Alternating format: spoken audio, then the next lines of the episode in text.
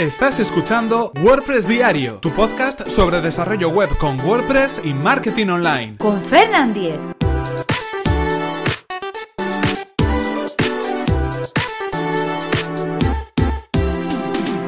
Jueves 6 de abril de 2017.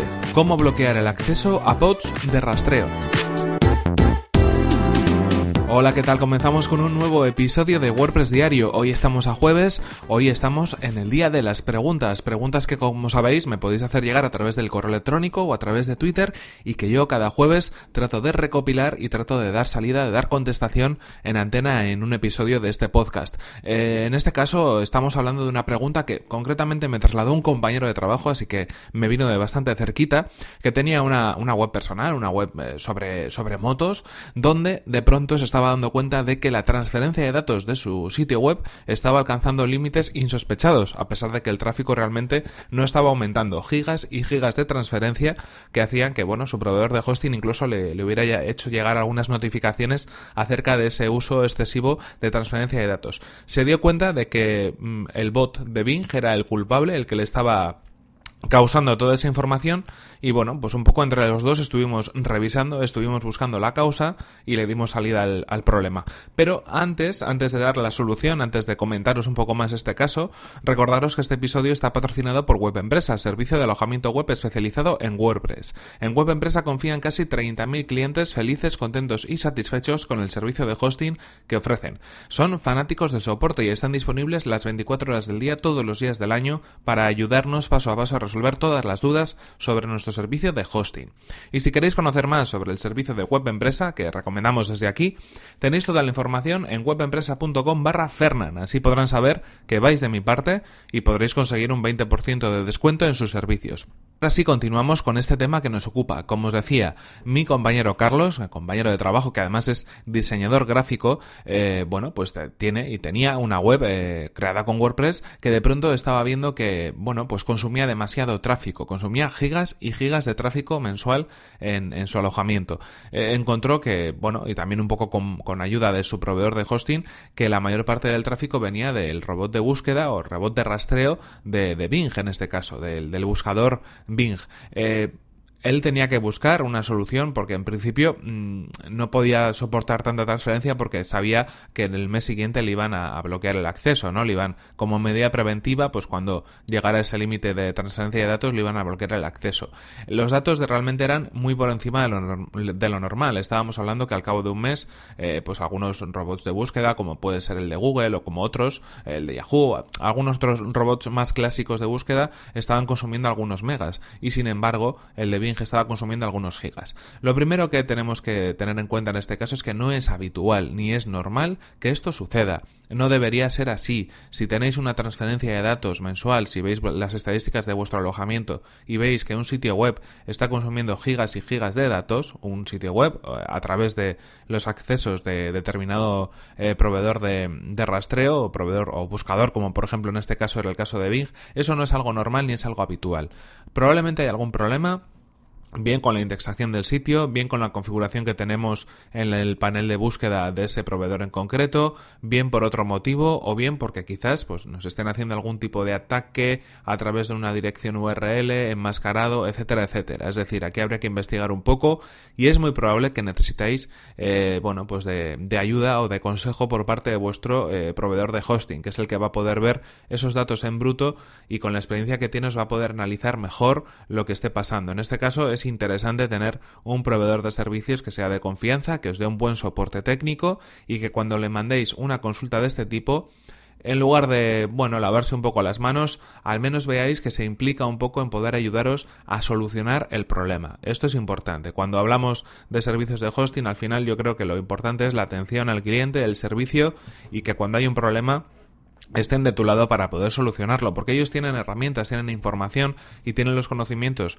eh, técnicos relacionados con el hosting que al final pues nos pueden dar una información mucho más útil para apuntar y para dar en la clave del problema. En este caso, ¿qué es lo que hemos hecho? Y es una primera solución antes de poder investigar un poco más.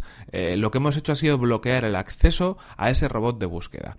Es cierto eh, que, que no es interesante bloquear los accesos a estos robots de búsqueda o robots de rastreo de contenidos porque, por ejemplo, pues pues podríamos perder la indexación que tenemos en determinados buscadores. ¿Qué sucede en este caso? Bueno, pues que el bot en concreto es de Bing y tampoco es que tengamos eh, a través de Bing un tráfico bastante elevado en esa página web. Por lo tanto, era un mal menor, no nos importaba tanto, no nos interesaba tanto. Cosa diferente hubiera sido si el robot de búsqueda, este bot, este bot de, de crowd, de rastreo, hubiera sido el de Google. Ahí nos lo hubiéramos pensado un poco más.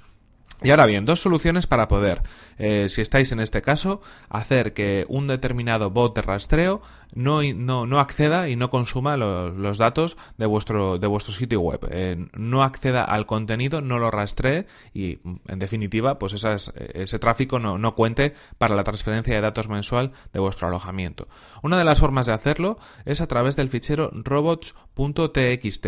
El fichero robots.txt es un fichero que todas las webs deberían tener y la vuestra también, que normalmente estará alojado en una dirección más o menos nombre de dominio.com barra robots.txt, que es accesible, es decir, si entráis a un sitio web y escribís el nombre del dominio.com barra mm, vais a ver un archivo de texto con cuatro líneas, con cinco, con diez, con veinte, pero lo vais a encontrar y lo que hace es indicar a los diferentes agentes de búsqueda, a los diferentes eh, servicios de búsqueda o de rastreo de contenidos, cómo tienen que rastrear la información. Ahí le vamos a poder dar información acerca de si le permitimos o no que nos indexe o que nos rastree en este caso, si le permitimos o no que acceda a todo el contenido o solamente a una parte, bloquearle el acceso a determinadas carpetas de nuestro alojamiento, eh, hacer, bueno, pues eh, incluso indicarle cuál es la dirección del sitemap, del, del mapa del sitio, para que pueda ordenar mucho mejor el contenido que está rastreando. Es decir, información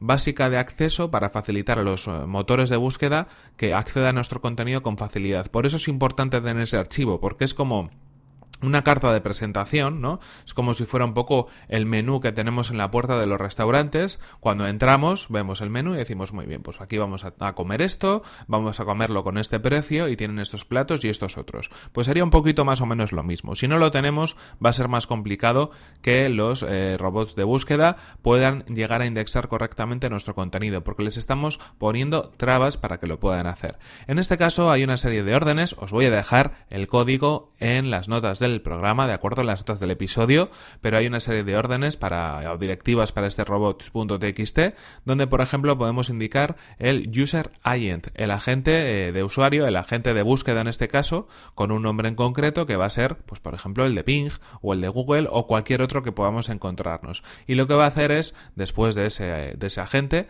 vamos a indicarle qué es lo que queremos que haga, si permitirle o no permitirle. Por ejemplo, podríamos no permitir el acceso a determinados eh, agentes, a determinados em, robots de, de rastreo, robots de búsqueda, mediante la orden de disallow, de no permitir en este caso el acceso. Os voy a dejar unos ejemplos de código para que los podáis implementar si es que necesitáis esta solución. Esto sería a través del archivo robots.txt. Otra opción que podemos utilizar para hacerlo a través del archivo .htaccess, que es un archivo a nivel de servidor que se encuentra en el directorio de publicación de nuestra web. Este eh, es un archivo que no es accesible desde fuera, ¿de acuerdo? Solamente podríamos entrar a través de FTP o a través del panel de control de administración de, nuestro, de nuestros archivos en, nuestro hosting. Y en este caso, en el archivo, de H, en el archivo htaccess podemos indicar directivas eh, generalmente de Apache a nivel de servidor web, donde podemos hacerle eh, comportar al servidor de determinada manera. Por ejemplo, ¿para qué se utiliza? Para la reescritura de URLs de nuestro sitio web con WordPress o con cualquier otro gestor de contenidos. Si nosotros queremos conseguir que sean unas URLs limpias, que sean unas URLs amigables, hay una serie de códigos que WordPress implementa desde un primer momento que nos permiten que esas direcciones se generen de esa manera y luego las podamos ver y compartir, eh, bueno, pues de una manera eh, más eh, legible, más sencilla, más amigable. Otras cosas que se pueden hacer desde, desde HT Access, bueno, también se pueden eh, crear directivas para comprimir el contenido que estamos sirviendo, eh, para crear, eh, por ejemplo, archivos temporales de caché en nuestro servidor, es decir, muchas cosas son las que nos podemos, en las que podemos trabajar en nuestro archivo HT Access. Seguramente algún día hagamos algún especial o varios episodios especiales sobre qué cosas podemos hacer a través de HT Access sin necesidad de instalar un plugin, sin necesidad de instalar nada en nuestro WordPress, sino simplemente con 3, 4 o 5 líneas de código muy sencillas. En este caso también tenemos unas directivas de HT Access que nos permiten eh, de alguna manera eh, detectar cuál es el, agente de el agente de usuario, es decir, ese robot de búsqueda que está accediendo y si ese, ese agente corresponde con un, uno en concreto que nosotros queremos bloquear, enviarle una respuesta de acceso prohibido y un error 403 para que no acceda a ese sitio. Es decir, como si la página no existiera, pero solamente para esa persona. Es decir, o para esa persona o en este caso para ese eh, agente de búsqueda, para ese robot. Mediante estas directivas, que también os voy a poner en, las notas del programa, lo que podremos hacer es decir, si tú eh, eres un robot y tienes este nombre, te voy a devolver un error forbidden. Te voy a decir, aquí no hay nada, no tienes nada que ver, y te voy a dar un error para que no puedas, eh, bueno, pues con esa petición consumirme nada del contenido que yo tengo alojado. En este caso es lo que hemos decidido hacer. Él había empezado a investigar y había buscado ya alguna forma de poder hacerlo. Estuvimos revisando el código, había algún tipo de problemilla, lo corregimos, lo pusimos correctamente y la verdad es que hasta el momento no tengo eh, quejas o no tengo eh, datos que nos indiquen que eso no esté funcionando. De todas formas, en las semanas próximas vamos a echar un vistazo también a los datos de ese servicio de hosting para ver si está funcionando correctamente. Pero hasta el momento, después de las comprobaciones que hemos hecho, parece que en efecto esa transferencia ha dejado de, ha dejado de consumirse, lo cual es lógico porque al final este código que estamos implementando en HT Access, este código de redirecciones que hace que se produzca un, un forbidden, un error de acceso prohibido, un error 403, hace que esa, esa información no cuente. en cualquier caso, bueno, pues lo que eh, lo que os comentaba, dos formas que, como decimos, dejamos en las notas del programa para que podáis hacer, para que podáis dejar, eh, bueno, pues eh, esa serie de reglas en vuestro hosting, en vuestro sitio web, en, el alojamiento que tenéis contratado y evitar el acceso de determinados bots de rastreo, de determinados motores de búsqueda que algunos son maliciosos, que algunos no tienen buenas intenciones y que lo único que hacen es poner en peligro nuestra web o consumir recursos de nuestro servidor que no queremos que se consuman. En cualquier caso, esto ha sido todo por hoy. Espero que os haya servido de utilidad, que os haya dado alguna idea o algún consejo. Y aquí tenemos que terminar este episodio de WordPress Diario. No sin antes recordaros que ha sido patrocinado este episodio por Web Empresa, servicio de alojamiento web especializado en WordPress. Disponen de servidores optimizados para que nuestro sitio web cargue a la mayor velocidad, reglas de seguridad para proteger nuestras instalaciones y soporte especializado en WordPress. Si queréis conocer más sobre su servicio, que además recomendamos desde aquí, tenéis toda la información en webempresa.com barra Fernan. Así podrán saber que vais de mi parte y podréis obtener un 20% de descuento en sus servicios.